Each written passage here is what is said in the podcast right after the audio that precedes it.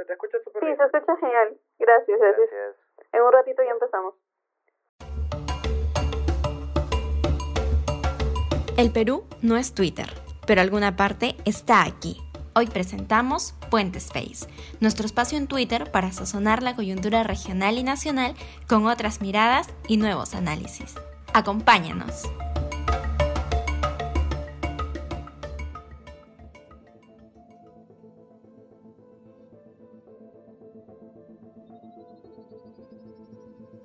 Hola a todos y todas, ¿cómo están? Mientras se van uniendo más personas a este canal, les queremos contar más o menos la dinámica del día del Spaces que está por comenzar.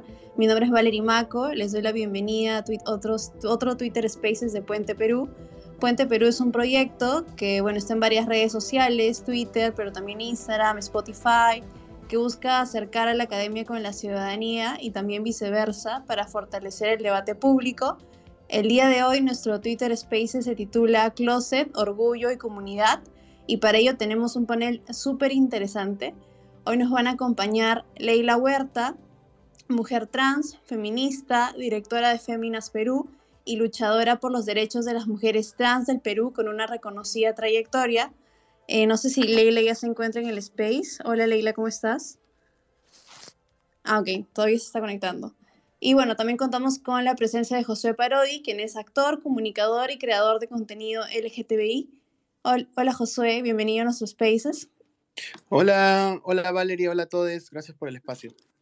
Hola, ¿qué tal? Y también contamos con Renato Medina Basayo, quien es actor, productor, director, licenciado en Administración y licenciado en Marketing, y es miembro fundador de la productora de artes escénicas y audiovisuales Idea Original. Hola Renato, ¿cómo estás? Hola a todos, un placer estar por aquí, muy contento, gracias por la invitación. Muchas gracias por sumarte, muchas gracias a todos por sumarse. Estamos en lo que esperamos a, a Leila. Para dar inicio a esta conversación, también le voy a dar el pase a Daniel Encinas, que es miembro de Puente Perú, y él se va a encargar de moder- moderar la conversación. Muchas gracias, Valerie. Hola, ¿cómo están? Muy bien. Estamos todavía conectándonos con Leila Huerta, que también nos va a acompañar. Pero vamos comenzando ah, con esta conversación. Quiero agradecer nuevamente a Valerie y a todo el equipo de Puente Perú por ayudarnos a armar este evento y, por supuesto, a nuestro panel de lujo, ¿no? Estamos en el mes del orgullo, ya pocos días de la marcha en Lima y en otras ciudades del país. Y quizá por eso las redes sociales han estado llenas de debates importantes sobre la población LGTBI.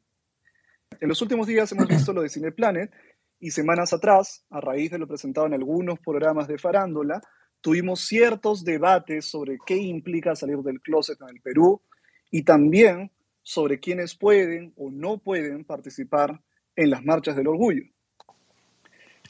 Desde Puentes sabemos que estos son temas complejos, ¿no? Tenemos que aprender sobre esos temas, reaprender, desaprender constantemente, pero a veces no encontramos quizá el espacio adecuado en, en- en redes sociales o en la televisión, en televisión abierta, quizá, para em, tratar estos temas con la suficiente seriedad, complejidad, pero también empatía. Hoy día, por eso, queremos generar una conversación con tres personas que saben mucho sobre el tema, porque han desarrollado y trabajan esto desde diferentes espacios. Entonces, eh, Josué y Renato, con quien estamos empezando esta conversación, mientras este, logramos comunicarnos con, con- y resolver el tema de la, de la conexión de Leila, queríamos empezar a conversar con ustedes. A ver, eh, para, para, para abrir la conversación, se suele hablar de las dificultades y retos de salir del closet en una sociedad conservadora, digámoslo con todas las letras, homofóbica como la peruana, pero queríamos ir un paso más allá y consultarles por qué se asume que la gente tiene que salir del closet, ¿no? Es decir, qué presiones existen en la población LGTBI para que definan su orientación sexual. Quizá, Renato, podemos empezar contigo. Sí, sí, sí, claro que sí, Daniel, gracias.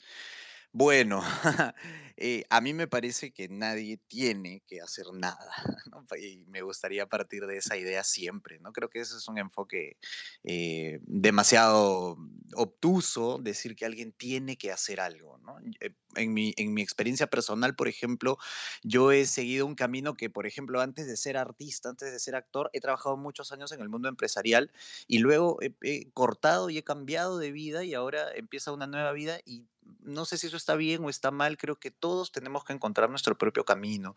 En ese sentido, nadie está obligado a hacer algo, ¿no? Ahora, por otro lado, sí me parece, hablando un poco como abogado del diablo en estos aspectos, que eh, el enfoque que tiene que ver con salir del closet actualmente, me parece que está un poco limitado porque se habla principalmente del amor.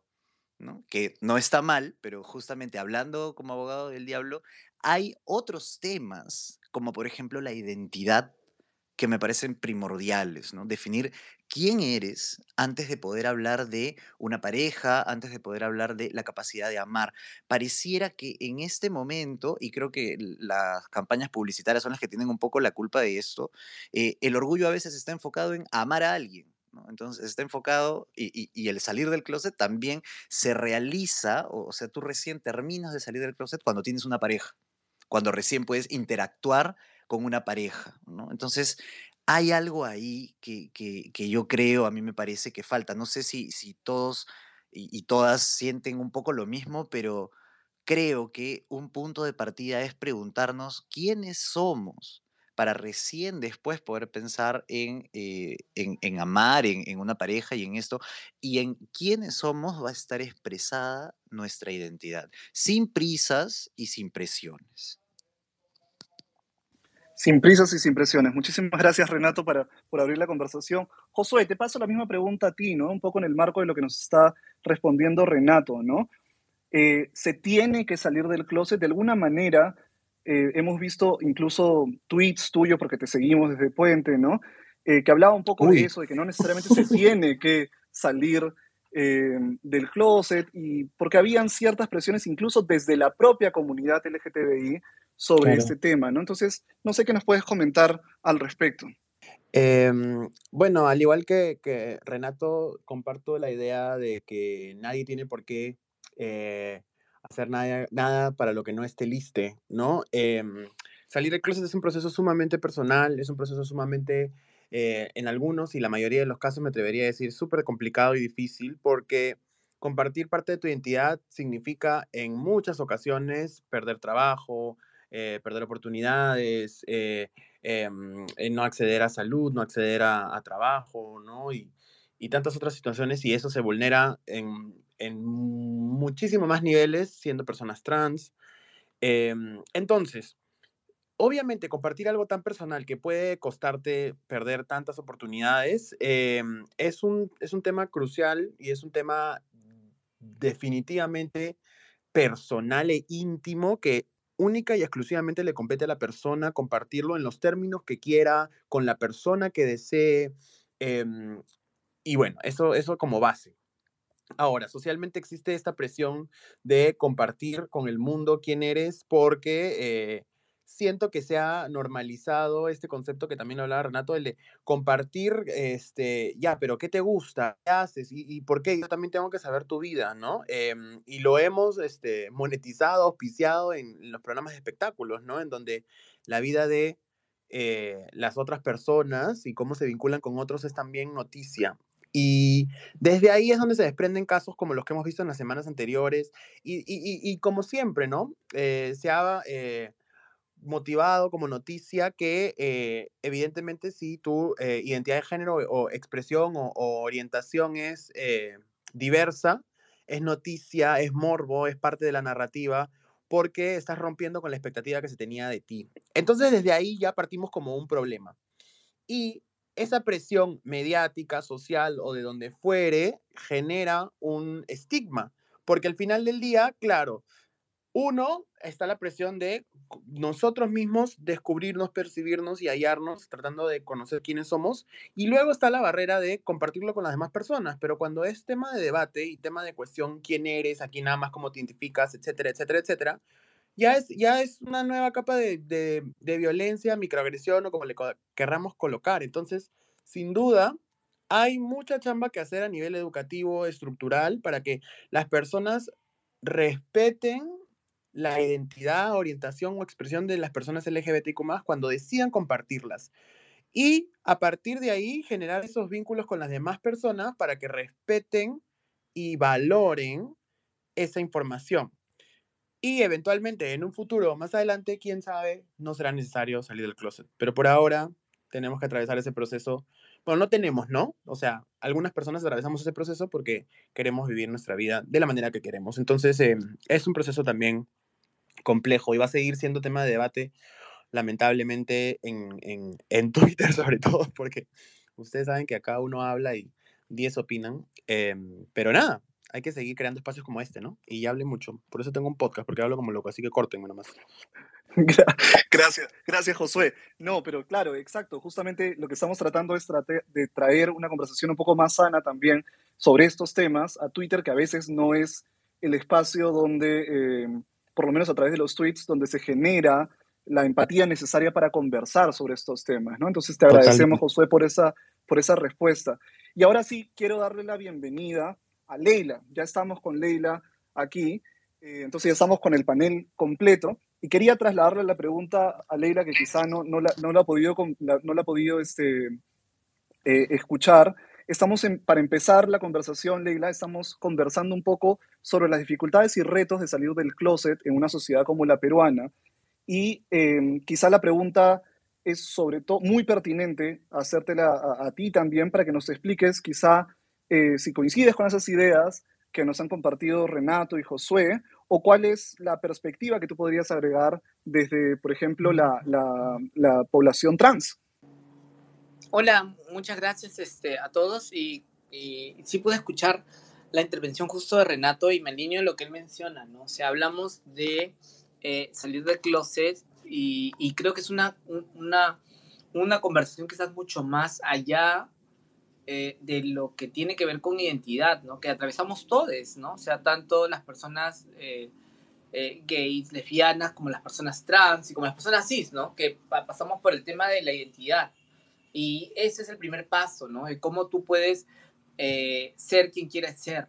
Independientemente, quizás vemos el tema de salir del closet como un tema, o, o los medios, ¿no? Comenzar a ver como un tema de, de marketing y de, y de tener que ser de una forma, eh, eh, eh, no sé, libre, eh, eh, con un preámbulo a ello, cuando no debería ser así, ¿no? O sea, o sea, no necesariamente tienes que salir del closet y hacerlo público. O sea, puedes vivir una vida, eh, una vida libre, sin necesidad de tener que estarlo gritando a los cuatro vientos quién eres, eh, y ya está, ¿no? El, el gran problema está en, esos pequeños detalles que, que, sin querer queriendo, muchas veces nosotros les damos el amén a todas estas cuestiones eh, que están ligadas a los medios de comunicación, a esta prensa también basura y amarillista que juega con nuestra vida, ¿no? Y que nos coloca en una situación en realidad en la cual eh, nuestras vidas, o nuestras vidas íntimas personales se tienen que poner sobre el tapete, o sea, no sé, o sea, me pongo a pensar, yo soy, o la gente está pensando de cuáles son las poses que le gustan a Mónica Delta, o sea, o, a esa señora del canal, o a esas conductas, o a, este, o a Bella Berti, o sea, tan, la gente está tan pendiente de su vida íntima sexual de ellas, o es que solamente eso pasa con nosotras, ¿no? Entonces también tenemos que ponernos a pensar hacia la comunidad de quienes quien tenemos eh, esa oportunidad de tener eh, los reflectores encima nuestros para ver si le damos amén a ello, ¿no? Si le estamos dando amén a ello con las cosas que nosotras vivimos. Y eso a veces pasa cuando nos, conect nos desconectamos con el movimiento comunitario, ¿no? Con el movimiento social, con nuestras, con nuestras quejas, con nuestras cosas. Por ejemplo, hoy día hablaba con las chicas, eh, con chicas trans, acerca de qué vamos a hacer o cómo vamos a mostrarnos, ¿no? Y muchas veces, y aunque querramos eh, darnos, aunque, aunque, aunque a veces querramos vivir una fantasía, que lo puede ser el Instagram, o puede ser Twitter, o puede ser eh, Facebook, en la realidad no ocurre ello, ¿no? O sea, me decían las chicas, pero hay que hacer esto, pero hay que hacer lo otro, pero hay que hacer... Oye, ser realista, o sea, mira lo que está pasando en el ámbito legal, con nosotras, con nosotros, con nosotros en general, y, con, y esto ni siquiera daña a las, a las personas trans, daña a toda la población en general LGBTIQ, ¿no? O sea, ¿qué tipo de políticas están que se implementan en el Perú? Entonces, por ahí que sí, pues una de las chicas decía, no sé qué, no sé qué, digo, sí, pues tienes muchos seguidores, ¿y de qué te sirve tener seguidores? O sea, cuando las políticas en el país están jodidas. Ricardo Morán no es una persona con fama, con poder, con dinero, quizás, no lo sabemos, porque se puede tener fama, pero no dinero, pero es una persona mediática. Sin embargo, no le dejan reconocer a sus hijos como algo tan básico como ello. Entonces, quizás él, él, él me parece una persona que dentro de todo el activismo que hace, lo hace o lo ha comenzado a hacer a partir de reconocer ello, que por más poder que tengas, que por más influencia que tengas, en el ámbito legal estamos jodidas, todas, todas, todos y todas estamos fregados. Entonces, comenzar a mirar ese salir del closet desde una perspectiva más comunitaria y no solamente desde los privilegios que me tocan vivir y que puedo tener yo, por lo que me toca, por, por quién soy, ¿no? Porque, por, porque Leila Huerta quizás es conocida y porque tiene un grupo de personas que la siguen y porque quizás tiene una familia que la alberga y porque quizás tiene una familia que da también un soporte económico para desarrollar y hacer lo que me da la gana de hacer. Pero, ¿qué pasa con el resto de chicas, no? Con esas chicas que están aquí nomás cerca a mi casa, pasando el puente Tocongo, en la calle, trabajando y que están siendo víctimas de extorsión, no solamente de inicialmente estas cabronas que cobraban, sino ahora están siendo víctimas de quizás mafias extranjeras o víctimas también, porque hay que decirlo y no solamente son mafias extranjeras, también hay eh, sindicatos del, del, del, sector de construcción civil que les cobran cupos a ellas. O sea, ¿qué pasa con estas personas? Podemos, ellas viven fuera del closet hace mucho tiempo y qué es lo que les toca eh, eh, aguantar por estar fuera del closet. Entonces, tenemos que comenzar también a mirar hacia nuestra comunidad y hacia aquellos que están más alejados de quizás de nuestros propios privilegios, ¿no? Y qué es lo que les toca vivir y, avanzar.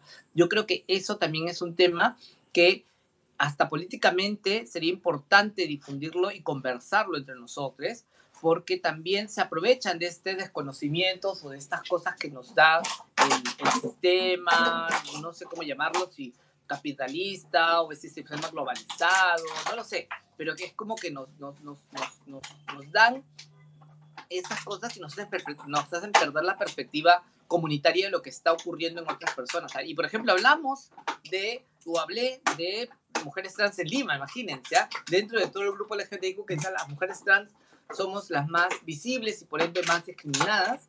Y, pero sin embargo, ¿qué pasa con las mujeres trans en el interior del país? Ni siquiera en los departamentos del Perú, sino qué pasa con las mujeres trans que están en los caseríos de, de, de, del interior del país. ¿Qué pasa con las mujeres trans aguajún que viven y que son nativas y que vienen a Lima sin siquiera hablar español? O sea, esto ocurre hasta dentro de nuestra propia comunidad, que aún hay personas que vienen a Lima a cambiar su vida y que ni siquiera hablan español. Esa es una realidad que yo le he podido también y la comparto ahora porque la he conocido también hace poco. Yo tampoco estaba consciente de ello y, me asombré de poder ver cómo ellas siguen comunicándose en su propio dialecto y cómo ellas me decían de que eh, cuando una le escuché, ¿por qué no habla español? Y me decía una de ellas que todas ellas habían llegado a Lima sin hablar español. Entonces, esta es una muestra de cómo puede ser tan, no sé cuál es la palabra, mmm, foráneo o tan o puedes estar tan, tan, o sea, tan desconectado completamente de, de, de, la propia realidad siendo peruanes ambos, ¿no? Ajá. Muchísimas gracias, Leila, porque has traído ahora, has hablado de privilegios, de diferencias, de desigualdades, y creo que has traído un tema que lo íbamos a sacar más adelante, pero que nos parece súper bueno que lo hayas traído en este momento a la conversación, eh, sobre eh, los desafíos que son quizá distintos para la comunidad LGTBI dependiendo del lugar donde naciste o quizá otras características como clase, raza, región, territorio, etcétera, ¿no? Entonces, le traslado un poco la pregunta eh, y esta reflexión que parte de Leila, pero le traslado un poco la pregunta a Josué, ¿no? ¿Cómo varían estos desafíos y cómo en tu experiencia viendo estos temas varían los desafíos para la comunidad y para la población LGTBI dependiendo de estas diferencias ¿no? que tenemos como país. Sí, eh, yo creo que los desafíos son, atraviesan a todos, evidentemente a las personas de la comunidad, pero creo que es importante destacar que esto no sucede de manera similar para las identidades del LGBTIQ+, ¿no? O sea, claro, em, está bien también que la, que la sociedad, eh, eh, el público reconozca que la comunidad LGBTIQ+, es un, qué sé yo, comunidad colectivo, como le quieran tildar, que busca derechos, es importante eso, pero la gente tiende a agrupar como si fuéramos una sola identidad o una sola orientación con la única particularidad que pretende que, que fuera, no sé, el matrimonio igualitario, qué sé yo. Em, y, y, y, realmente desde la diversidad, porque su mismo nombre lo dice, es justamente que cada letra del LGBTQ tiene sus propias eh, dificultades, tiene sus propios retos, tiene sus propios desafíos, tiene sus propias deudas a nivel este, legal, etcétera, etcétera, etcétera. ¿No? En algunos casos se pierden vidas diariamente, en otros casos hay, hay, hay eh, discriminación, o sea, hay múltiples formas de agresión, violencia o falta de acceso a oportunidades que afectan de manera particular a determinadas letras. Entonces, eso significa que cada desafío y cada reto que atraviesa la, la, la individualidad de una persona no es similar al de otra. Y eso es algo que el, el, el Estado, la gente y personas de la misma comunidad tenemos que entender no te voy a decir, mira, mi derecho es más importante que el otro, este es más importante que el otro. Em, pero eh, en definitiva, hay prioridades, me atrevería a decir. Hay gente que está siendo asesinada constantemente, ¿no? Y definitivamente tenemos que, como comunidad, si es que nos consideramos parte de, em, extendernos la mano para poder organizarnos de modo tal que sepamos que todos tenemos diferentes prioridades, desafíos y um, atenciones que necesitamos que el, el, el Estado eh, escuche.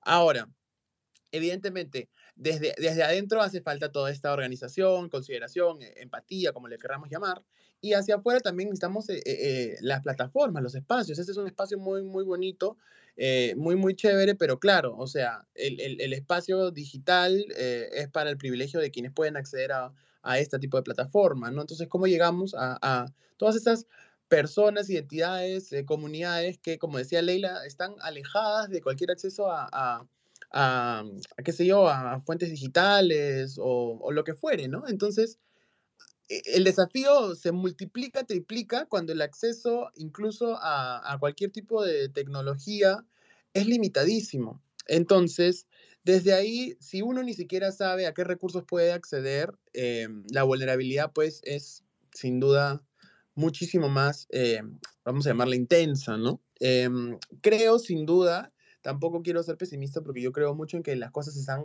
ligeramente generando cambios, que, toda, que hay más conversación, de estos temas no se solían hablar, hay muchísimas más plataformas, ¿no? Hay proyectos que están empujando el carrito y que de alguna u otra manera por el, este marketing o el rainbow washing, muchísimas empresas están también queriendo sumarse.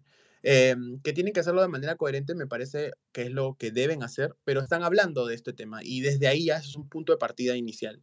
Ahora, obviamente no, no hay que instrumentalizar las identidades LGBTQ más jamás, ¿no? Eso no, no deberían hacerlo. Pero creo que la conversación se está abriendo. Entonces, antes, por ejemplo, esto conversaba con, con un compañero, una amiga, me decía, yo le decía, antes lo normal, o sea, el trend era ser homofóbico, o sea, era normal, estaba bien, ¿no? Nos reímos, aplaudimos, celebramos, nos da risa, jajajiji. Pero ahora de la puerta para afuera, porque para adentro no sabemos cuán homofóbicos sean las demás personas, LGBTfóbicos, eh, ya no es, ya no es eh, el tren, ya no es bonito, ya no es eh, ser homofóbico, ser LGBTfóbico, porque al final sufres esta lapidación social. Pero en la cotidianidad, en la práctica, estas personas que se tildan de aliados son coherentemente aliados también, esas empresas realmente lo son. Eh, hay, hay, mucho trabajo por hacer y esos desafíos que también no necesariamente son de dentro de la comunidad, también afectan a la comunidad. Entonces, eh, hay, hay, mucha chamba por hacer, ¿no? Y sobre todo, por ejemplo, bueno, el tema del día es closet, orgullo y comunidad, personas que viven desde el closet también. ¿Por qué no serían parte de la comunidad? Hay, mucha, hay mucho debate en eso y yo sí, por ejemplo, mi postura es que estas personas están protegiendo su identidad o su acceso a lo que fuera y cada uno tiene el ritmo que desee para compartir su identidad, como lo conversábamos en la pregunta anterior. Y desde ahí también puedes hacer la chamba de, de, compartir información, de educar, de saber cómo llegar. O sea, Leila también decía hace un rato, o sea, ¿por qué tendrías tú que compartir algo que no quieres compartir, no? Entonces, eh, sin duda hay muchos retos, hay muchos desafíos Y, la clave es el conocimiento. El conocimiento es poder y abrir y generar esos espacios y conversaciones. Personas de la comunidad, no todos pensamos igual y eso es lo que la gente cree también, que todos estamos de, moviéndonos del mismo lado, que creemos del mismo lado, que nos sentamos juntos todos y, es válido diferenciar nuestros pensamientos, pero lo importante es que al final del día veamos que hay una deuda histórica, social, cultural, para poder acceder a una vida digna, ¿no? Y eso, se, ah, y eso atraviesa de manera particular, no similar a las personas de la, del LGBTIQ+. Uh Muchas gracias, Josué. Y ahora le voy a dar el pase, le voy a el pase a Renato, pero eh, antes de seguir con la conversación, y además Josué ya ha tocado algunos temas en los que me gustaría eh, profundizar, pero quiero recordarles a las personas que están unidas en el espacio que por favor nos ayuden a compartirlo en este momento para que más personas este, puedan unirse, Em, y puedan estar em, con nosotros em, en, esta, en esta conversación. Muy bien, entonces, Renato, un poco lo que dice Josué me lleva a preguntarte sobre un, la palabra orgullo, que es parte también del título de la conversación de hoy, ¿no? Y como estamos en el mes del orgullo y viene la marcha del orgullo, queríamos preguntarte sobre este término, ¿no? Eh, ¿Qué es para ti el orgullo, quiénes pueden sentir orgullo, quiénes no pueden sentir orgullo, eh, ¿no? Porque un poco eso es lo que hubo la conversación en redes, y creo que tú sabes a, lo que vamos un poco, ¿no? ¿Quiénes pueden participar en la marcha del orgullo? ¿Qué piensas, Renato? Sí, claro que sí, es, es muy loco lo que está pasando ahora, ¿no? Con, con esta palabra o con gestos tan pequeños, tan, tan chiquitos que están escandalizando a tantísimas personas. Pero bueno, eh, no sé, si fuéramos a googlear orgullo, nos diría, pues, supongo que algo así como satisfacción por algo, ¿no? Si yo me siento orgulloso es porque me siento satisfecho, de alguna manera estoy contento por algo que soy, por algo que tengo, ¿no? Entonces, supongo que de ahí vendrá y a partir de ahí podemos empezar a pensar y cada uno entender cuál es su verdadera o personal definición de, de orgullo, ¿no? En mi experiencia personal, Daniel y amigos, amigas, eh, es orgullo por decir las cosas en voz alta. ¿no? no sé si ha sido la experiencia de, de, otras personas, pero en mi caso, mi salida del closet y mi descubrimiento como bisexual ha sido muy lenta, muy lenta y, y con mucho miedo además. ¿no? Miedo por vivir en esta sociedad, en una sociedad que demoniza, o sea, hace como un demonio, cualquier elemento LGBTIQ cualquier elemento, ¿no? Entonces, este, cuando uno es más chico y se imagina qué puede ser del futuro, empiezan a aparecer estos monstruos terribles que hacen que reprimas y, y todo termina siendo más difícil, ¿no? Felizmente este, ya estoy al otro lado de la orilla y puedo hablar de esto con más tranquilidad, ¿no? Hoy por hoy, por ejemplo, yo puedo decir tengo muchísima expectativa por participar en la que va a ser mi primera marcha del orgullo este 25.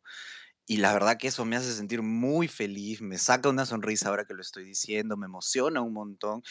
Y creo que eso es estar orgulloso, al menos esa ha sido mi, mi definición personal propia de, de, encontrar el estar orgulloso con, conmigo mismo, ¿no? Creo que el orgullo no se autoriza. Yo sé que haces la pregunta este, de una manera casi retórica, ¿no? El orgullo no se autoriza, no tiene autorización, nadie ni nada para decirnos qué cosa es estar orgulloso. Yo creo que el orgullo viene del amor propio, ¿no? De, de la tranquilidad, de la paz que uno puede tener consigo mismo, pero para poder sentir eso, debemos entender que no todas las personas partimos por el mismo punto. Es necesario, es indispensable, ya lo ha dicho Josué, ya lo ha dicho Leila también, educar a toda nuestra sociedad en temas de empatía y en temas de amor. Todo esto se resume con amor. Parece a veces muy simple, muy tonto, pero realmente si educamos en amor, vamos a poder entablar conversaciones, tender puentes para encontrar lo que es común. Ahora escuchaba a Leila y los reclamos de los que hablaba que son enormemente válidos porque, como decía Josué, no todas las letras partimos del mismo punto de partida, sin duda, ¿no? Y ni la geografía, ni la, el año en el que hemos nacido, o sea, hay enormes diferencias, ¿no? Pero hay hay reclamos, como decía Josué, que tienen prioridades. Hay reclamos que están hablando prácticamente de derechos humanos y los derechos humanos son fundamentales. Entonces, eh, yo creo que ahí, por ejemplo, cuando nos ponemos en el lugar de los otros compañeros, las otras compañeras, las otras identidades, por así decirlo, es que podemos entender de dónde viene la lucha y de dónde viene esta necesidad tan válida, ¿no? Y que cuando nosotros hacemos eso también hablamos de orgullo. Hablamos de otro tipo de orgullo, hablamos del orgullo por dar la mano a otros, por luchar por otras causas también que de alguna manera nos tocan, que de alguna manera nos envuelven. Somos la misma especie. ¿no? No es que cada letra vino de un planeta diferente, ¿no? Y eso también lo debería entender la letra H, la del heterosexual, ¿no? Este, ahí hablamos de un orgullo de luchar por otras causas, causas de nuestra misma especie. Entonces, un orgullo que es realmente de una comunidad que funciona como una comunidad y no solamente con el nombre, querido Daniel. Muchas gracias, Renato. Y les quiero recordar a las personas que están en nuestro Spaces que también nos pueden enviar preguntas eh, y vamos a estar trasladando esas preguntas a Leila y a Josué. Leila, te pregunto a ti entonces también, ¿qué significa el orgullo para ti o por qué crees que es importante o si crees que es importante hablar de orgullo en estas fechas también? A ver, creo que eh, creo que es que el, tema de hablar de orgullo es de ser quien, quien eres y quién te sientes. A veces lo siento tan tan, este, como que se marketea tanto esto y no se llega, eh, y me refiero a manera comunitaria, ¿no? O sea, que no se llega a un análisis o una reflexión acerca de qué estamos haciendo y sobre qué estamos marchando, ¿no? O sea, ¿por qué nos sentimos orgullosos? ¿Por qué estamos haciendo esto? O estamos repitiendo estereotipos externos, ¿no? Em, y me, me, resulta un poco complicado a veces hablar de esa palabra porque quizás eh, las personas trans, eh, esa salida del closet eh, pasó hace mucho tiempo o, simplemente fue parte de la anterior vida y no la viviste, ¿no? Entonces, eh, definitivamente hablar de orgullo tiene que ver con cuán contenta te sientes de lo que tú haces, ¿no? De lo que, de lo que tú eres y cómo te expresas, ¿no? Y, también, como lo han mencionado los anteriores compañeros, es también un poco atrevido, yo creo, decir eh, cómo debería ser la fórmula para estar o sentirte en este mes todos, ¿no? O sea, si exigimos respeto de las personas, también tenemos que aprender a respetar eh, los procesos de, otros, ¿no? Entonces, eh, sin que eso tampoco, sin que eso implique que le des mayor opción a la otra persona que te maltrate, ¿no? Y de que diga de que las formas como cada una se expresa está siendo correcta o incorrecta. Una pregunta un poco complicada, creo yo, no la, no la, porque en verdad a veces yo salgo a la marcha y te contagias de todo lo que ocurre ahí, pero, pero sin que necesariamente sientas eh, o te lleve o te motive lo que todas las personas que están ahí te están motivando, ¿no? Creo que es algo muy personal lo que cada una lo hace sentir orgullosa. Eh, y definitivamente yo creo que se definiría en sentirte orgulloso. Deberíamos comenzar a desarrollar eh, la idea de sentirnos orgullosas porque somos honestos, ¿no? Creo que eso es lo que, lo que, lo que encerraría esta, esta palabra, ¿no? O sea, ser honesto contigo mismo y, que esto puedas tú hablarlo y decirlo y expresarlo sin ningún tipo de problema. Definitivamente, pues, en una sociedad como la nuestra es sumamente complicado, ¿no? Y eso quizás nos hace y nos diferencia de todas las personas cis heterosexuales, ¿no? Completamente, ¿no? Y nos diferencia a miles de kilómetros, diría yo, ¿no? De forma positiva y mejor, ¿no? Porque para nosotros, sí, la vida fue mucho más complicada desde niñas, ¿no? Desde niñas nos tocó enfrentar cuestiones distintas. Y creo que espacios como este ayudan mucho a que también dentro de la misma, dentro de la misma comunidad nos escuchemos y, y escuchemos que hay muchas voces que nos están diciendo o muchas realidades que no las estamos viendo ni palpando, ¿no? Sí, claro que sí.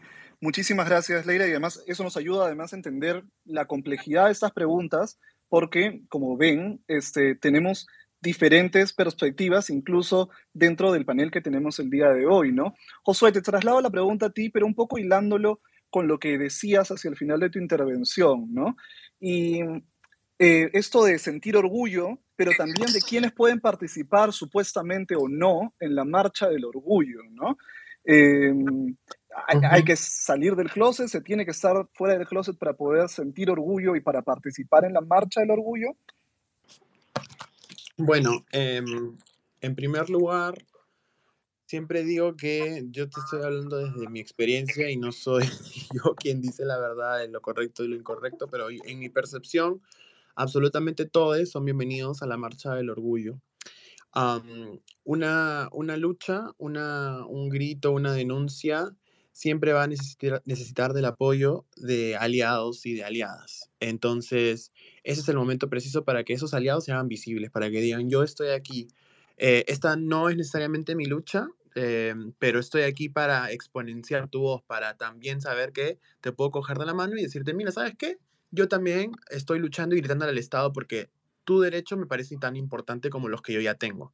Entonces, por ahí siempre creo que hay que tender puentes y que creo que las personas de la comunidad, perdón, personas que no son de la comunidad también pueden participar de este, de este espacio. Ahora, se habla mucho de que las personas del closet, que están en el closet, no son parte de la comunidad y yo creo que eso es más alejado de la realidad. O sea, cada persona es parte eh, de, o sea, no te hace menos orgulloso vivir en el closet, siempre lo he dicho.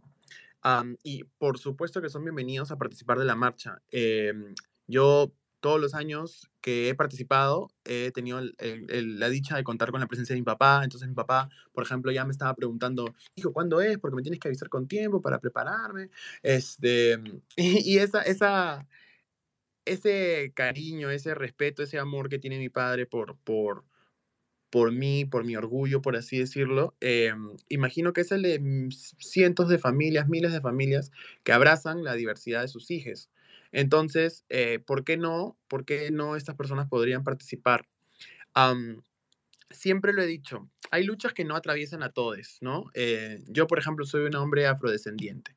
Entonces, me atraviesa una lucha particular que es el antirracismo y que probablemente una persona blanca o, o, no racializada nunca va a poder vivir, nunca va a poder sentir, no va a atravesar. Entonces, puede ser mi aliado, puede participar y puede exponenciar mi voz, puede gritar conmigo también, pero no es el protagonista de la lucha. Entonces, en este caso, nuestras, nuestros cuerpos, nuestras identidades, nuestras expresiones, nuestra pluma, nuestro color y todo el orgullo es el protagonista, ¿no? y algo que decía Leila es bien importante y que escapa muchas veces de, de varias personas. ¿Por qué realmente estás haciéndote presente en la marcha? ¿Sabes tú que hay miles de vidas asesinadas que, que no están aquí contigo y que te permiten a ti estarlo. Sabes también qué derechos están, están haciendo falta. Sabes también, eh, no sé, tantas otras cosas que van alrededor de la marcha del orgullo y que probablemente uno no tenga idea. Y que es válido también, y yo siempre digo, también es válido ir a celebrar, a, a, a no sé, gritarle al mundo que estás feliz contigo mismo, porque al final del día has reprimido todo esto durante años de tu vida y que finalmente vas a gritarlo, ponerte la ropa que quieres, eh, no sé, celebrarlo, etc. Eh, es válido también. Yo también digo que es una celebración, es una fiesta y es un grito de, mírame, aquí estoy, como decía eh, Renato, ¿no? Aquí estoy, ya, ya, el orgullo de ser quien soy. Em, entonces por ahí también va pero hay que tenerla clara, ¿no? Y para eso hay que compartir información, educarse, buscar espacios, o sea, ceder el micro, eh, abrir, abrir oportunidades, ¿no? Crear convocatorias inclusivas, en donde no estés hablando de, de orientaciones ni identidades, sino de talentos y de capacidades. Em, tantas otras cosas de las que podría seguir hablando, pero creo que por ahí es la línea que deberíamos seguir. Todos son bienvenidos a la marcha. Em, si eres un aliado parte de la comunidad desde dentro o fuera del closet, eres bienvenida y siento yo como persona este, soñadora que soy, que esta va a ser la más multitudinaria. Por los dos años de pausa que hemos tenido. Bueno, el año pasado sí hubo, pero fue como que medio incierto, entonces este año como que no se sabe. Y aparte va a haber más ciudades, creo, en el Perú, entonces eso me, me, motiva y me da mucha esperanza. Entonces, nada, hacernos recontra visibles y a callarle a, a todo el mundo esa palabrita de minoría, porque estoy seguro que no lo somos. Pero bueno, eso. Excelente. Y ojalá que sea así. Ojalá que sea la marcha así, no solamente en Lima, sino además en las otras ciudades donde se está organizando. Em, una pregunta que nos ha llegado a propósito de, de, la intervención de Leila tiene que ver con la idea de comunidad, ¿no? Y, y también queríamos conversar sobre eso nosotros, ¿no? Hemos visto en los últimos días que en redes sociales, por lo menos, se ha reforzado mucho la idea de comunidad entre la población LGTBI. La idea de la familia elegida, que a veces no es la familia pues, este, biológica, ¿no? Eh, ¿Por qué es importante hablar de comunidad en estos días? ¿Por qué es importante volver a la idea de la comunidad, de la familia elegida como un espacio seguro en, esta, en estas fechas? Leila, este, eso es algo que, que, podrías compartir con nosotros. Tú has hablado también del término, lo has mencionado varias veces, y queríamos este, preguntarte sobre eso, sobre comunidad, sobre familia elegida, sobre espacios seguros entre la población LGTBI.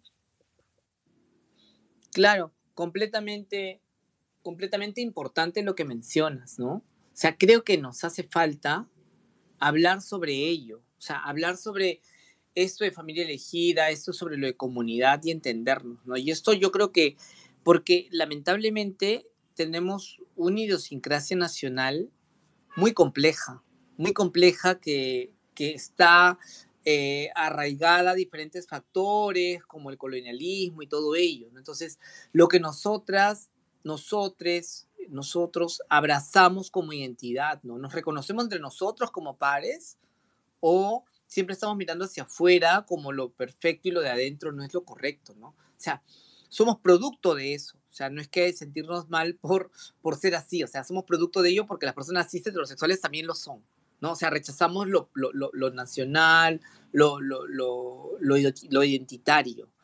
Pero creo que es importante que, que, que ver estas taras sociales en la sociedad peruana nos podría hacer mirar qué no deberíamos seguir, ¿no? Como comunidad LGTBIQ. Ahora, si miramos dentro de cada eh, letra dentro, cada letra tiene una comunidad diferenciada y que también podríamos hacer lo mismo, ¿no? Entonces, creo que, creo que si vemos que eso ha sido un problema por el cual también hasta políticamente estamos jodidos porque no hay esa unidad, no hay ese reconocimiento de comunidad entre nosotros, o sea, y por eso se aprovechan estos grupos de poder para seguir dividiéndonos y aprovechándose de ello. ¿no? Hoy día, por ejemplo, veían las noticias que a estos líderes de las comunidades nativas, los, eh, estos, estos, estos, estas organizaciones criminales que están metidas en minería y en tala de árboles y toda la cosa, o sea, ¿cómo llegan a ese nivel de amenazarles? ¿no? O sea, y no lo hemos visto nosotros antes, no lo vemos. Los medios de comunicación, los, todos los dominicales de ayer hablaban, hablan como todos los domingos tontería y media, con reportajes de tres por medio, o sea, de interpretación tras interpretación y tras interpretación, y cuando temas importantes no los haces mirar, ¿no? Entonces, estamos fregados como sociedad, porque es, el ejemplo que tenemos como sociedad nos mira siempre al fraccionamiento, ¿no? Al, al, al querer persuadir tu pensamiento para que tú solamente apoyes mi causa y me llegues al poder. Entonces, se nos marca un tema bien complejo, pero creo que también a la vez se puede marcar como un reto, como comunidad, más pequeña de no seguir esas taras sociales que hay en el país, ¿no? Que nos han dividido, que nos siguen dividiendo, ¿para qué? Para que puedan aprovecharse otros de esa división y hacer lo que quieren, ¿no? Lo que pasa actualmente en el país, ¿no? Estos grupos que están en el poder ahora, o sea, nos extrañamos en Lima, pero es algo que ha venido ocurriendo en las regiones. En las regiones han estado robando de esa manera indiscriminada y no lo hemos estado viendo. Ahora, en las comunidades nativas, estas organizaciones criminales están llegando a amenazar a estas personas. ¿Queremos que también esa realidad en un momento determinado nos llegue a nosotros? Si queremos eso, tenemos, vamos, debemos seguir en la misma línea, ¿no? Si no lo queremos, tenemos que cambiar. Y creo que la comunidad LGBTIQ podemos hacer ese cambio, siendo un grupo más pequeño, ¿no? Mirar a cuán importante es reconocernos entre pares, cuán importante es entender que un Ricardo Morán, con todos los privilegios que tenga, que pueda tener por el lugar en donde se encuentra, reconoce que es una persona que no tiene derechos y que, no, que el marco legal ni siquiera lo ampara a él, teniendo todo lo que tenga. Solo imagínate, pues, un, un, un, un, chico X sin la fama de él, por más que tenga dinero, o sea, que, puedes, que, sí, pues puedes ir a Estados Unidos si quieres, ¿no? O sea, cuando quieras, pero, pero al final de cuentas, y es lo que también pasa con muchas amigas mías que viven en Europa, ¿no? Al final de cuentas puedes tener mucha plata, para no hablar de otras identidades, ¿no? Para hablar de mi propia identidad, ¿no? Pueden tener mucho dinero y gastar infinidad de, hacer las fiestas donde, donde mejor le dé la gana, pero a la hora de la hora para el Estado peruano y por tu documento que tienes, sigue siendo tratada de la misma manera y, o no vas a usar los mismos derechos, ¿no? Por ello es importante reconocernos en una situación de vulnerabilidad todos, ¿no? En, encontrarnos y ver, y es así como se construye comunidad encontrando que estamos en una situación de desventaja contra otra persona, ¿no? Una persona que te agreda por tu orientación sexual, eh, quizás pueda ser ridiculizada en un determinado momento por el policía y por más que te quejes, pues ya pasaste esa situación. Cuando tú eres un, eh, y disculpen amigos gays, que hable y que ponga de ejemplo el tema gay, pero lo veo a veces porque tengo amigos gays que sigo sus cuentas y cuando veo que puede ser un gay con fama en televisión o en el ámbito de espectáculos y que te sientas orgulloso porque te nombran dentro de un programa, pero como pero siempre em, son de burla hacia tu orientación y te sientas orgulloso por eso y valíes ese tipo de cosas, o sea, partiendo de ahí, estamos a las caiguas, ¿no? O sea, porque al final te están ridiculizando, están ridiculizando tu orientación, están ridiculizando tu expresión, están ridiculizando tu eh, cultura o tu forma como te quieras expresar. ¿Por qué tiene que seguirse ridiculizando o tomándose la broma la orientación sexual de las personas? Hasta en nuestros propios grupos de WhatsApp, de amigos de colegio, amigos en lo que fuera. ¿Por qué tenemos que seguir siguiendo esta, esta, esta línea? Quizás quienes estamos acá ponemos el parche, ¿no? Yo no me imagino a Josué aguantando un de ese, tipo de bromas dentro de su grupo de amigos de, la universidad o del colegio, ¿no? Pero ¿qué pasa de otros? Y yo creo que ahí vamos a, comprendernos todos, muchos otros no, no lo hacen y se ríen, y pero es la joda, y le dan, el, y le dan el, el amén a ello porque te hacen parte del grupito, ¿no? De la manchita, porque no eres el, el, típico resentido social que de todo te quejas, ¿no? Pero esas pequeñas cosas hacen la diferencia, ¿no? Porque construyen homofobia, construyen diferencias, construyen un estatus de vidas diferentes, ¿no? Construyen ciudadanos de diferentes calidades, ¿no? De diferentes oportunidades. Muchas gracias por tu respuesta, Leila, y además es importante con lo que cierras, ¿no? De, no tener ciudadanías de diferentes calidades.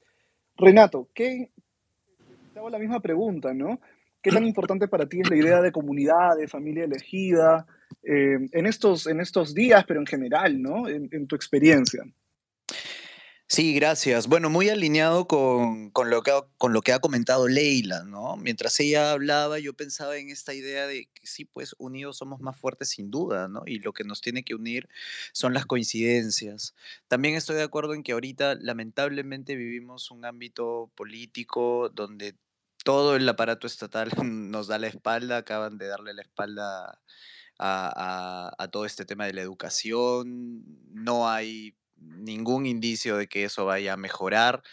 Entonces es en este momento donde quizás nos sentimos bastante más desprotegidos que antes. No tenemos, no tenemos un gobierno que, que vele por nosotros. Hay, como Leila mencionaba, muchas personas que, que no reciben pues, los mismos derechos eh, en nuestro país.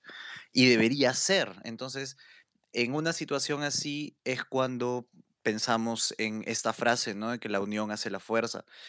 Es necesario para nosotros ahora más que nunca estar unidos y estar comunicados. Hace un rato los escuchaba compañeros y pensaba en lo importante y necesario que es el legado, transmitir esta idea, esta noción de lucha que se ha hecho desde hace muchísimos años para que nosotros tengamos ahora la posibilidad de alzar la voz. Todavía falta mucho camino, pero qué importante que es hacernos todos conscientes de eso, ¿no? Ahora hay, por ejemplo, chicos que pueden salir del closet, que tienen el privilegio, la posibilidad de salir del closet con sus padres de una manera abierta y pensar que eso hace 20 años era impensable en, muchas, en muchos hogares, en muchas sociedades de hecho nos tiene que dar esperanza, ¿no? Pero también nos tiene que hacer entender la necesidad de estar unidos, de estar juntos y de, formar comunidades que realmente se den, se den la mano, ¿no? Este, entonces, eso, ¿no? No, como decía antes, somos todos de, de la misma especie y deberíamos luchar porque todos tengamos por lo menos los derechos esenciales los derechos humanos. ¿no? Es un escándalo que, que, hayan personas a las que el Estado no les reconoce su identidad. Eso es eh, realmente es como para gritar cuando pensamos en dónde está el país ubicado y qué cosas vemos alrededor, qué, qué- ejemplos vemos en otros países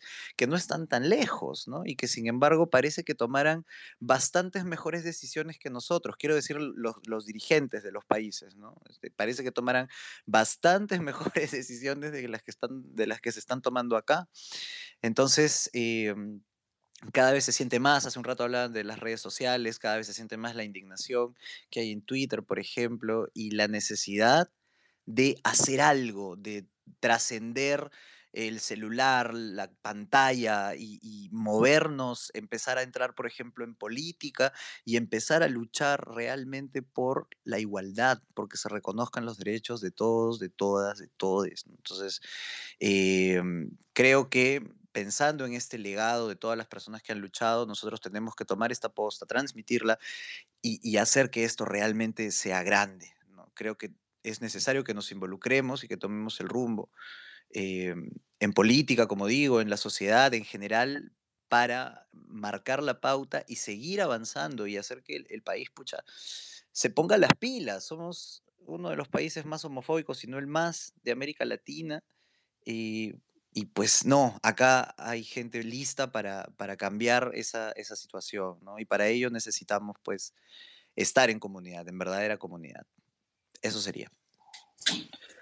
Gracias, Renato. Y, y ya estamos este, acercándonos a- a- al final y sabemos que le queremos trasladar la- una pregunta ciudadana, una pregunta nos ha llegado a- al DM eh, de los participantes y las participantes y las participantes que estamos aquí eh, para Josué, ¿no? Nos dicen, eh, nos ponen un ejemplo de eh, lo que ha ocurrido en el Callao. La verdad, no, no, no conocía el, el caso, pero que en algún momento creo les negaron eh, el permiso para marchar, por ejemplo. ¿no? Y la pregunta, poniendo este caso, es un poco, ¿qué podemos hacer más allá de espacios como este para poder luchar, ¿no? Lo que decía Renato al final, ¿no? ¿Qué podemos hacer? ¿Qué mensajes o acciones paso a paso podemos realizar? ¿Y qué experiencia tienen ustedes en justamente eh, pedagogía ciudadana, activismo y hacer incidencia un poco más para cambiar la realidad de la que hemos estado conversando? Josué, te traslado esa pregunta para, para, para despedirnos. Em, bueno, hay, hay muchas, o sea, es lamentable lo que ha pasado en el Callao, o sea, pero totalmente, lame- o sea, pensando totalmente en lo que podía pasar, ¿no? O sea, era algo que predecible, por así decirlo, ¿no? Que, que sí o no, este, o que pongan peros absurdos, o que obstaculicen el, el derecho to- total de, de salir a, a marchar y visibilizarnos. Am, lo que hace falta en esa circunstancia tal cual es obviamente, eh, eh, o sea, tomar acción, ¿no? O sea, ir, eh, reclamar, eh, enviar los documentos que sea necesario, o sea, hace mucha falta ese, ese trabajo de a pie, que yo siempre le rehuyo a la palabra activista porque me comparo con mis compañeros que conozco, que ponen el cuerpo, que ponen, o sea, que están constantemente haciendo esas actividades y yo me muevo en el mundo de, de lo digital, entonces realmente soy un activista y me cuestiono bastante eso. Em, sin embargo, eso no desmerece la plataforma que, que todos tenemos, ¿no? O sea, podamos ponernos la etiqueta que querramos al momento de luchar contra, contra, contra los estigmas o luchar por los derechos, pero lo importante es justamente eh, hacerlo de manera coherente, ¿no? Hace falta que la gente se... em, que, que, que genere acción, que salga, ¿no? Eso me incluye a mí también y creo que también es una chamba en la que tengo que trabajar Em, pero creo que también definitivamente hace falta que la sociedad tenga un interés por darle el valor, por respetar a nuestras identidades y lo que eso implica. eh, derechos, temas legales, o sea, a nivel cultural, también darle el valor y respetarlo desde la educación, el acceso a salud, el acceso a identidad, en donde si no tienes identidad no tienes nada. Entonces, em, hace muchísima falta todas esas pequeñas o grandes acciones que nos distancian de vivir una vida con, con dignidad, con igualdad, con acceso a los recursos más básicos. Em, para mí es muy fácil hablarlo y decirte, sí, hace falta eso, yo vivo en Miraflores, o sea, todos mis círculos me aceptan, eh, hago publicidad, o sea, hago jajaja el TikTok y el Reel, y, y, y mi caso no es para nada representativo de la realidad de cientos y miles de personas LGB, o sea, ni, ni punto de comparación con las personas trans. Entonces, desde ahí creo que también la chamba es reconocer el privilegio, ¿no? Y usar el privilegio, o sea, primero entender que, que es una cosa que, que, existe y que es inherente para muchas personas por diferentes motivos y dimensiones que nos atraviesan. Yo no voy a atravesar lo que una mujer atraviesa, yo no voy a atravesar lo que eh, una persona transgénero va a atravesar, etcétera, etcétera, etcétera. Entonces, desde ahí puedo ser maricón y lo que quieras, pero igual estoy eh, eh, con una serie de privilegios, ¿no? Entonces, desde ahí creo que la idea es apalancar a las demás personas para que también puedan tener esa oportunidad y tener ese espacio.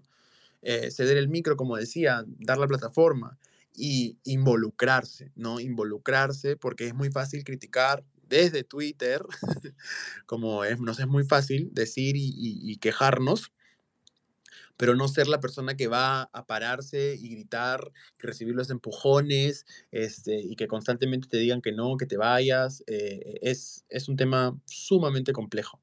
Entonces hace falta muchísimas cosas, hace falta desde afuera el respeto, empatía y, y los espacios y oportunidades y desde adentro hace falta también el trabajo de no mirarte por encima del otro, ¿no? sino por, por, por lo mismo de crear que, que hemos venido hablando todo el, el space, eh, de comunidad, ¿no? Y valorar esas necesidades que hablamos.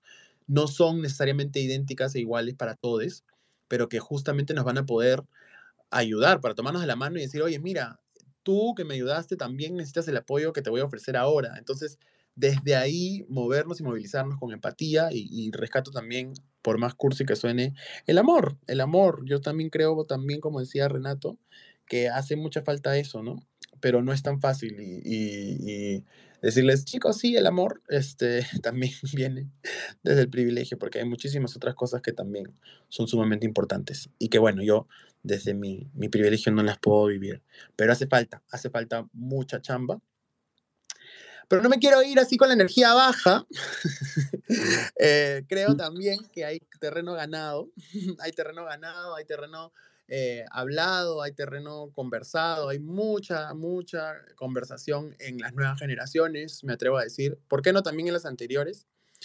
Este, que están cambiando el chip y que están viviéndolo desde la empatía y que están sumergiéndose a, a, a, a nuevas historias, ¿no? La televisión lo está haciendo de una manera súper estereotipada, eh, como decía Leila, se está, muchos personajes siempre siguen utilizando a, a, la homosexualidad o lo trans desde el token, desde lo bufón, desde lo entretenimiento, sin darle otros espacios, pero también hay voces que están desde otros espacios buscando también dar representación positiva, ¿no? Que creo que es la labor que todos tenemos, ¿no? De, de poder darle visibilidad a nuestras identidades y permitir que otras personas digan, oye, yo también puedo hacer eso soy tan LGBT como, como él, como ella, como ella, y yo también puedo aspirar a tener ese espacio sin burla, sin, este, sin, sin mofa, sin, sin violencia, etc. Eh, y creo que esta chamba se está haciendo con, con, espacios como este y las conversaciones se van a seguir abriendo, creería. Así que el cambio va a llegar, se demorará tal vez un poco, pero va a tener que llegar. Y con eso me despido porque tengo una reunión, pero ha sido sí. un placer estar con ustedes, amigues. No, el placer nuestro, Josué, muchísimas gracias. Y este, sé que, sé que tienes que despedirte. Les pido que se queden un momentito nada más. José, si te tienes que ir, eh, lo entendemos perfectamente. Para cerrar nomás a Renato y Leila, también estamos tomando unos minutos adicionales de su tiempo. Eh, Josué, bueno, no sé si quieres, tienes tiempo para decir por dónde te encontramos en tus redes o algo, eh, dónde más podemos buscar el trabajo que haces. Ay, ya, la gente me tiene, pero insoportable. Estoy en todos lados. Este, búsquenme, si me quieren buscar, en arroba José Parodi, si quieren silenciarme, se los recomiendo. Gracias a todos por el espacio. Gracias, Josué. Nos vemos en la marcha. Chao, chiques. Gracias. Leila, te paso la pregunta a ti también de qué más acciones podemos hacer más allá de acciones como estas. Eh, qué más incidencia y dónde podemos encontrar un poco más del trabajo que tú realizas a través de redes o a través de otro tipo de organizaciones de las que sabemos que eres parte.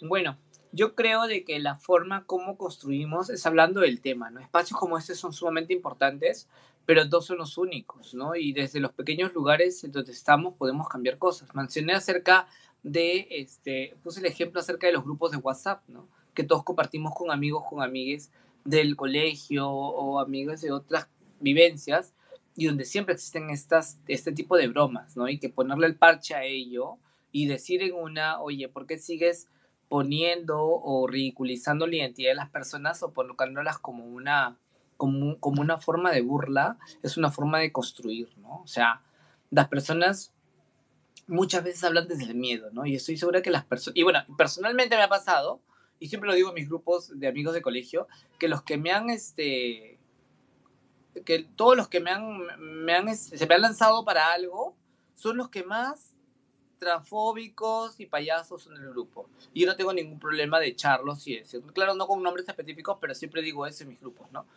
Los que más friegan son los que siempre han estado ahí que te, que te, que te friegan en el, eh, alrededor de, de, de, la vida. Entonces, sí, yo creo de que esta es una buena fórmula para poder comenzar a cambiar las cosas, ¿no? Desde esos pequeños espacios, de poder hablar y seguir y decir que por qué tenemos que seguir utilizando la orientación de las personas para tomarlas a la broma, por qué tenemos que burlarnos de ella. ¿No? Creo que esa es la, la forma como poder cambiar toda esta situación. Y bueno, pues eh, de mis redes, pues yo soy Leila Augusta en, en, Instagram, igual en Facebook y en Twitter, Leila Huerta, y, y, las redes de Feminas Perú es donde pueden ver un poco de lo que hacemos, ¿no? Yo no manejo mucho, este, también meterte en este tema de redes es un poco complejo porque es dedicarle tiempo y todo, pero ahí lo que se puede lo ponemos y, y lo mostramos. Gracias por el espacio y, y gracias a ustedes por abrir eh, diálogo en un grupo diferente. Mil gracias, Leila. Ha sido un gusto contar con tu participación y qué bueno que pudiste conectarte porque ha sido ha aportado muchísimo en la conversación. Y bueno, por último, no menos importante, obviamente, cerramos con Renato. Eh, hemos estado hablando además este, de, de, la pregunta sobre qué más hacer, qué podemos hacer, qué mensajes, acciones desde lo pequeño. Y ha salido ese tema del estereotipo, ¿no? Y estoy pensando obviamente en el contraste de lo que quizá quieres hacer, Renato, también desde tu propio trabajo eh, desde el arte, ¿no? lo audiovisual y esta idea de lo recontra normal. No sé si quieres comentarnos un poco más sobre eso para cerrar o alguna otra cosa adicional. Sí, Daniel, claro que sí. Mira, justo pensando en, en las acciones, ¿no? En, en, hacer algo para la comunidad, algo que, que, nos ayude también a visibilizar experiencias, a normalizar experiencias, es que desde el arte nosotros estamos trabajando también y acabamos de estrenar una serie web que está libre para todo el mundo, que se llama Recontra Normal, Recién la hemos estrenado este viernes, así que ahorita hay dos episodios ahí y vamos a estrenar episodios nuevos todos los viernes. Es una serie peruana de contenido LGBTIQ, que va a narrar ahí las experiencias de tres roommates que son de diferentes edades, de 38 años, 28 años y 18 años y por supuesto sus respectivos este, dramas, vivencias, aventuras, desventuras. Lo que nosotros tenemos ahí como objetivo ¿no? es normalizar las experiencias de la comunidad dentro de la sociedad, ¿no? que la sociedad en general pueda disfrutar de esta serie y de los personajes, ¿no? De, de, los diversos personajes que presentamos ahí y que eso también sea una manera de hacer comunidad, que, que, ver la serie que compartir la serie lo sea, es lo que queremos hacer. Y para lograr que el mensaje llegue pues sin sesgos y errores, porque sabemos que eh, debemos tomar este mensaje con mucha responsabilidad, es que nuestro contenido ha sido revisado por empresas e instituciones que trabajan a favor de los derechos LGBTIQ+, como por ejemplo Promsex, como por ejemplo Presente, la ONG. Entonces, en ese sentido, ustedes van a poder ver un contenido responsable que está tratando de poner un granito de arena en la adecuada representatividad de la vida LGBTIQ en la ficción. Es nuestro objetivo y nada, vamos a seguir trabajando con eso, los invitamos a acompañarnos también. Este, nada, la serie se llama Recontra Normal, yo estoy en redes como MB Chica Renato en Instagram, en Twitter, ya lo saben, Renato me va. Muchísimas gracias, muchísimas gracias por la oportunidad de estar aquí, de conversar, de aprender, de seguir aprendiendo y de partir con todos ustedes. Un placer. Hasta la próxima. Muchísimas gracias, Renato, también. Ha sido genial contar contigo también en, esta conversación. Quiero recordarles el proyecto Puente, estamos como arroba, somos Puente Perú en Instagram y en Twitter. Tenemos un podcast que se llama Debajo del Puente y nos pueden encontrar en Spotify y en sus eh, canales, plataformas de podcast favorita.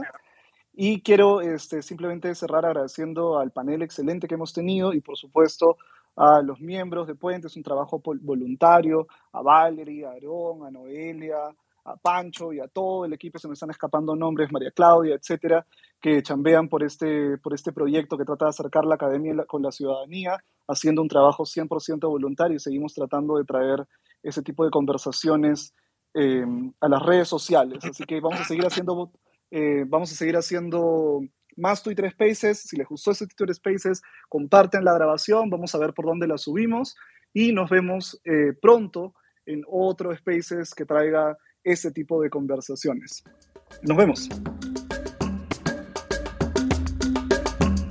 Recuerda que puedes seguirnos en Twitter y escucharnos en directo en el próximo Puente Space.